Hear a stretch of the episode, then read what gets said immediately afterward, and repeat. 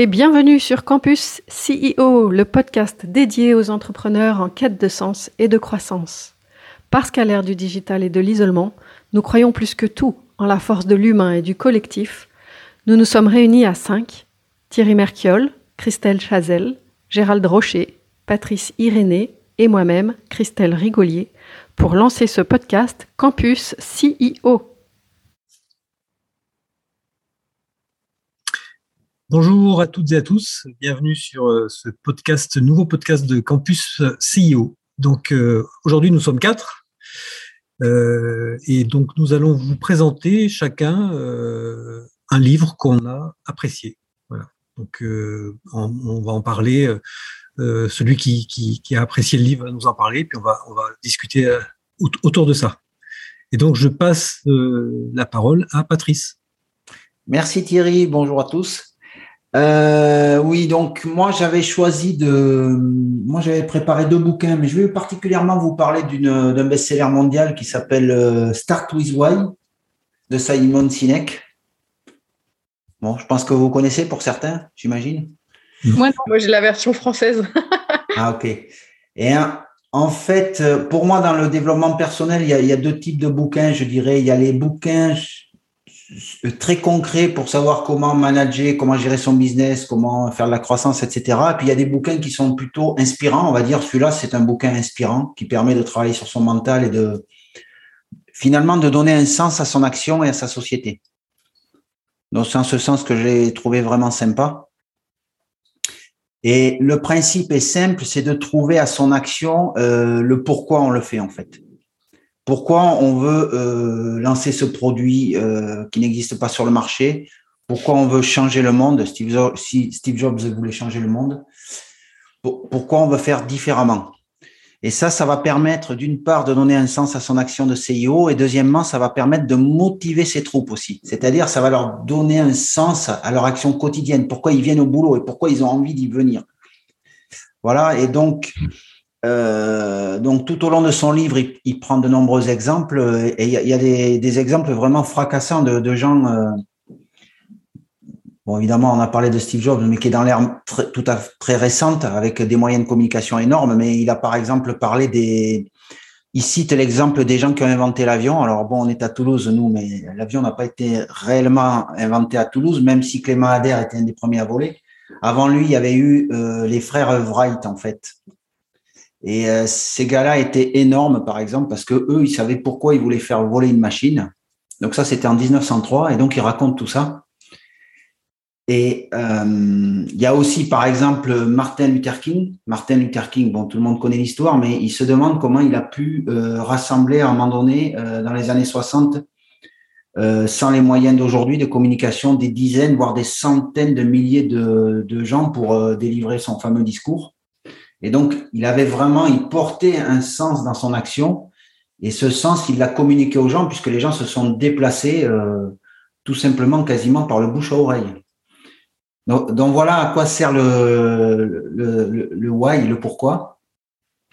Et c'est vrai que très souvent, ben, on, on, comme il explique dans son livre, on sait ce qu'on fait, c'est-à-dire le quoi.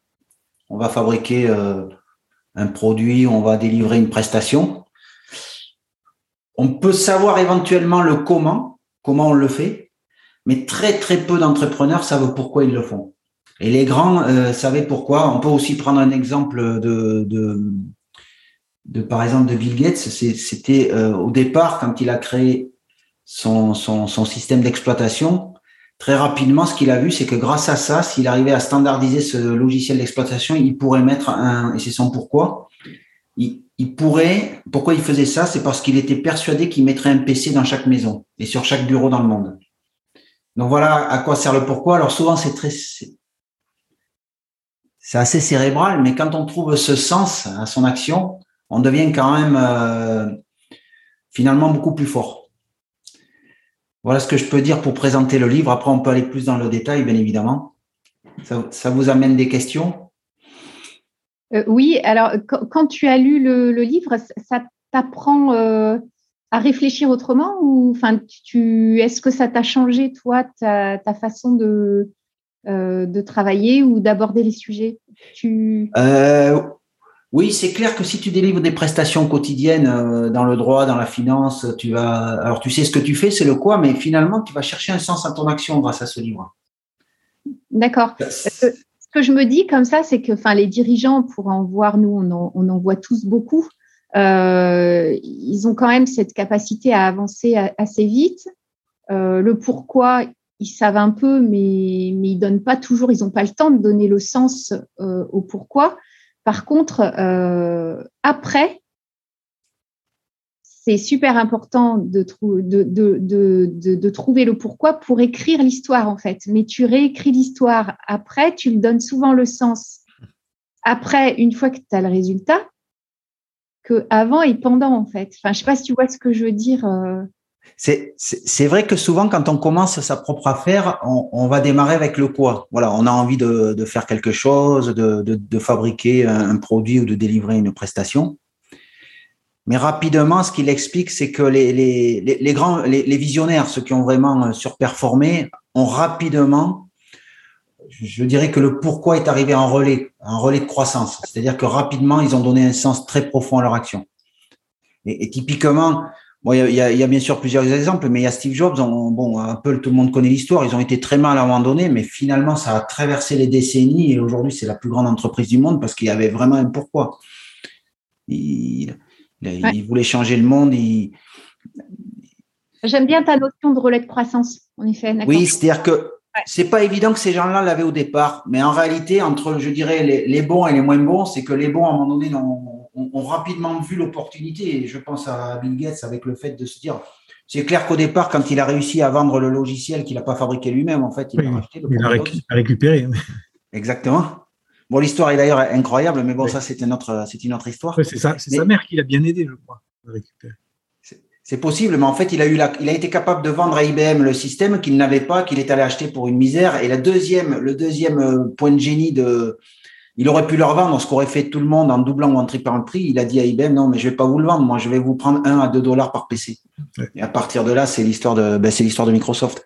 Mais ce qui, ce qui s'est passé chez ces gens-là, c'est que rapidement, ils ont, ils ont trouvé un pourquoi à leur action et ça a donné tout le sens à l'histoire après.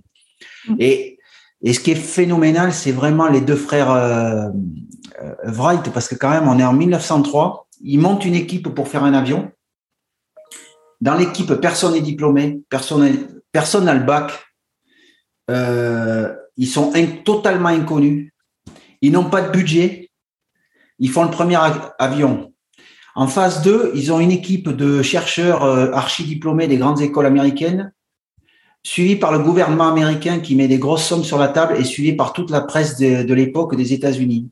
Au final, c'est quand même les frères Wright qui lancent cette première machine volante. C'est-à-dire qu'on peut, ce qu'il explique, c'est qu'on peut, on peut décupler ses moyens quand on a cette vision et ce pourquoi en soi.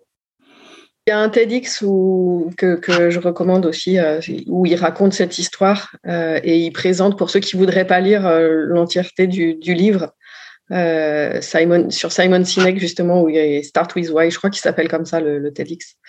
Et, en complément, pour ceux qui sont vraiment engagés dans cette démarche et qui voudraient le trouver, leur pourquoi, il y a un autre livre de Simon Sinek qui est complémentaire à celui-là, à Start With Why, c'est Trouver son pourquoi. Alors en français, il s'appelle comme ça.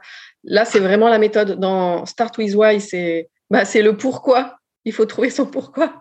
Et dans le trouver son pourquoi, c'est comment trouver son pourquoi. moi, je, suis, en train de, d'écrire une, enfin, de rédiger une, une conférence là qui s'appelle euh, Être une entreprise responsable.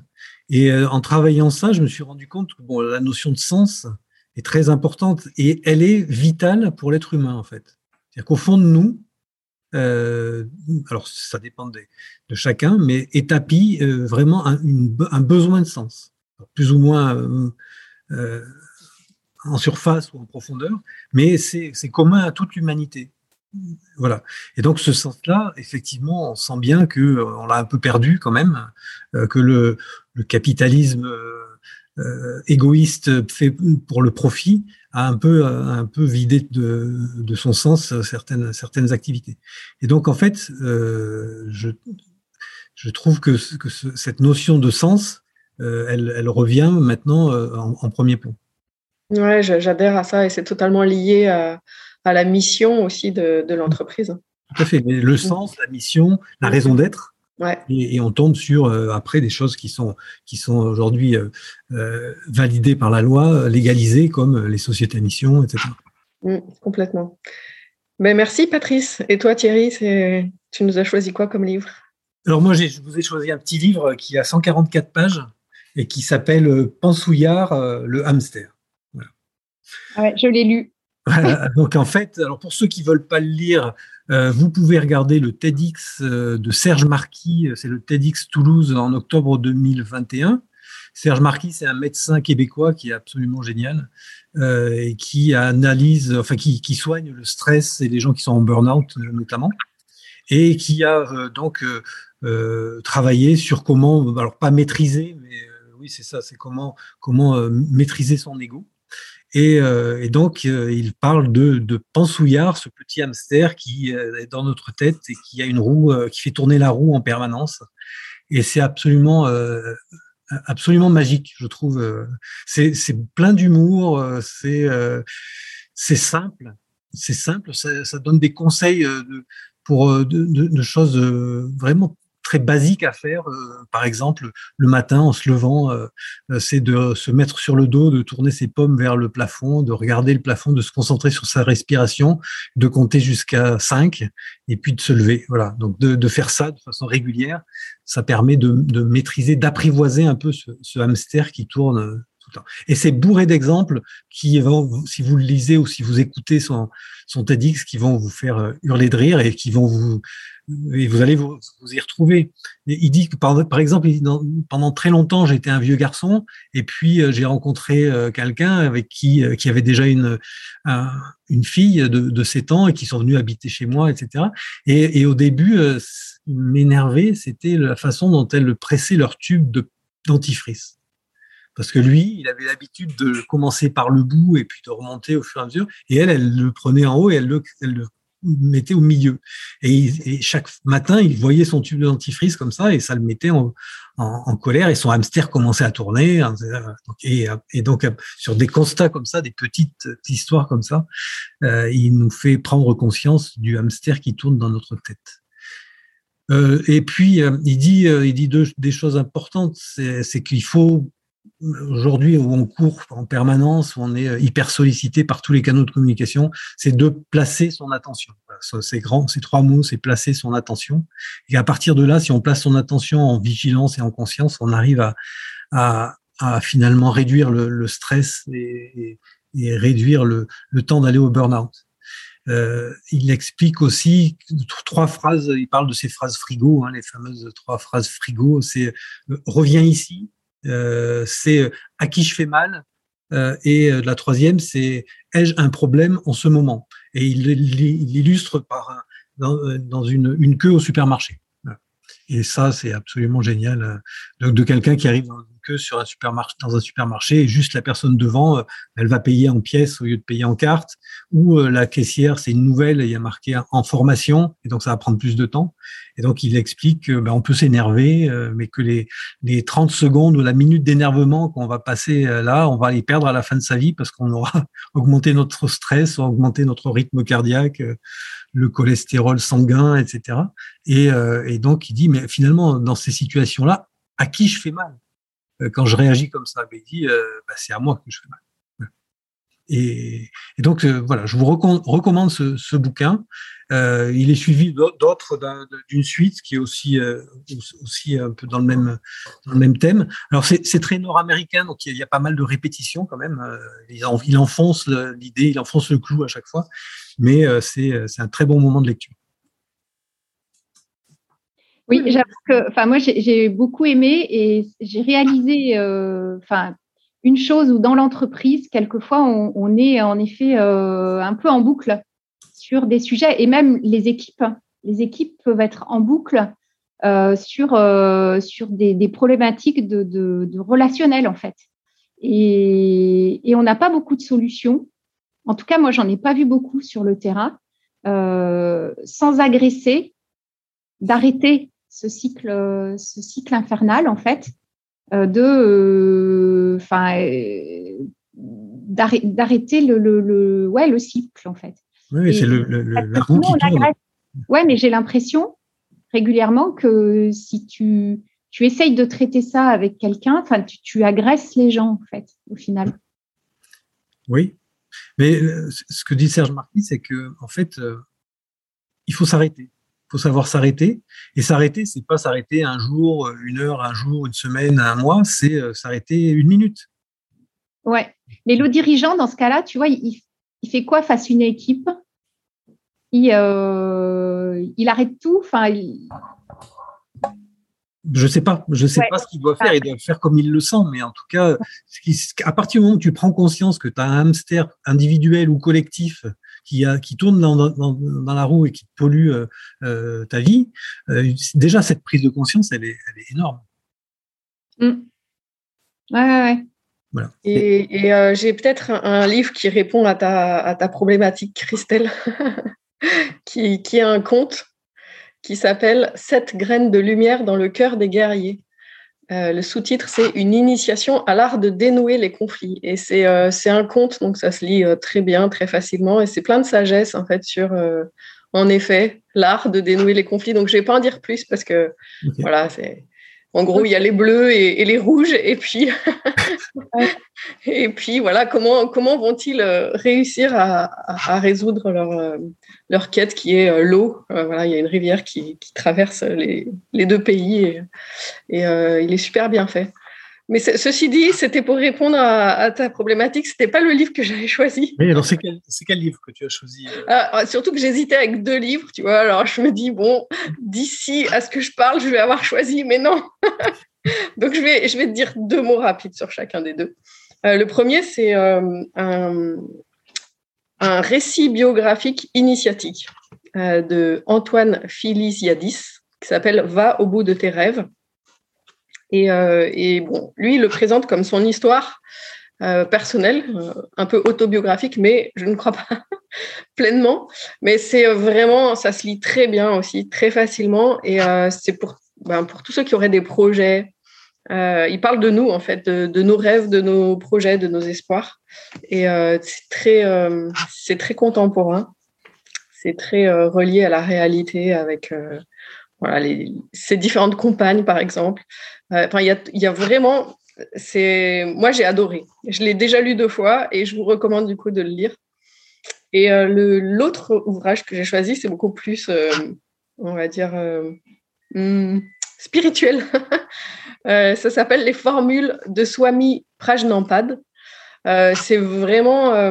donc, Swami Prajnampad, c'est un, maître spirituel indien qui est mort, hein, qui est décédé je ne sais plus quand, mais il y a déjà un certain temps, qui n'a pas fait d'écrits, mais donc tous les écrits qui existent sont euh, de la part de, gens qui l'ont suivi.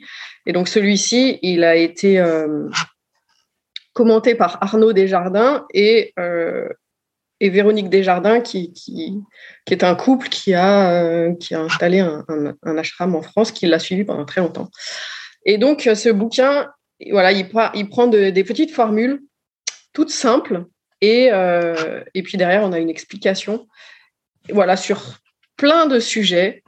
Euh, voilà, ça va être les, sujets. Bon, évidemment, il y a notre sujet favori qui est l'ego. Mais il y a aussi euh, la relation à l'autre, l'homme, la femme, les cinq critères d'un amour réussi, le père, la mère, les grandes lois de l'existence, les étapes du cheminement, le prix à payer, la relation au maître, et que puis-je entrevoir de la libération? Et qu'est-ce que c'est la libération? Voilà, Donc moi, c'est un livre que celui-là, je l'ai déjà lu peut-être euh, quatre ou cinq fois. Et à chaque fois que je le lis, euh, j'ai l'impression de, de, découvrir encore des choses. C'est assez profond et voilà, ça demande de, quelque chose qui demande de maturer en fait. Voilà, voilà. Bon, donc il y a eu euh, tous les genres finalement, des choses un peu humoristiques, courtes, des choses plus, plus spirituelles, des choses plus, plus économiques.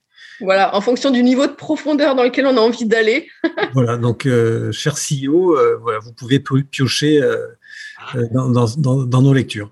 Et donc, je dirais, enfin, juste parce que j'avais pas choisi de livre, mais dans, dans le, le, la suite logique, quand même, c'est les accords Toltec, moi, qui m'ont beaucoup parlé, et je trouve que ça va bien avec tout ce que vous avez présenté.